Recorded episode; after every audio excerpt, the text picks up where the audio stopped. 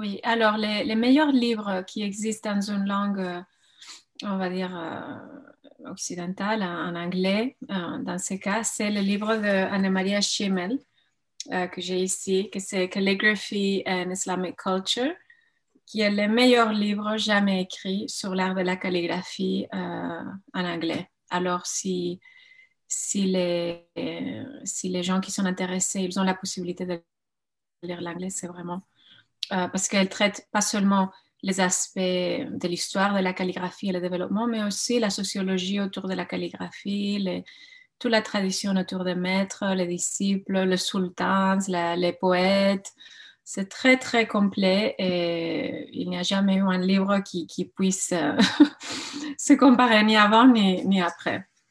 Euh, après, bien sûr qu'il y a les sources. Il y a un, livre fantastique qui est écrit en turc qui s'appelle Kalem Guzeli, qui était écrit au début du XXe siècle. Et les gens qui ont la possibilité de lire le turc, c'est un très, très beau livre où il lui-même, il était calligraphe, mais il était le frère d'un autre grand calligraphe et il a eu accès à toute une génération où la tradition orale autour de la calligraphie était encore très vivante et il a documenté tout d'une manière presque encyclopédique. Et ça, c'est un autre livre qu'on utilise beaucoup comme calligraphe.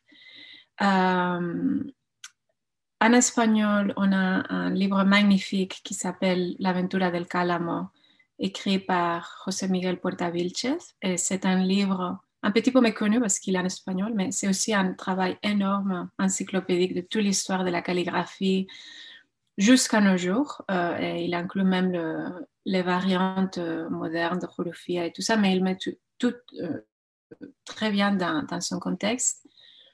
Et en français, je dirais qu'il y a euh, le livre de Hassan Massoudi sur la calligraphie arabe, c'est une petite introduction. Il a aussi écrit un ABC. ABC, je pense qu'il s'appelle sur la calligraphie. C'est un, tout petit, euh, petite introduction. Et voilà, ça, ce sont les, trois ou quatre livres qu'on dirait que, qui sont très bien. Après, il y a deux autres livres, livres plutôt académiques. Euh, qui sont aussi très bien. Mais voilà, je pense qu'on s'arrête là.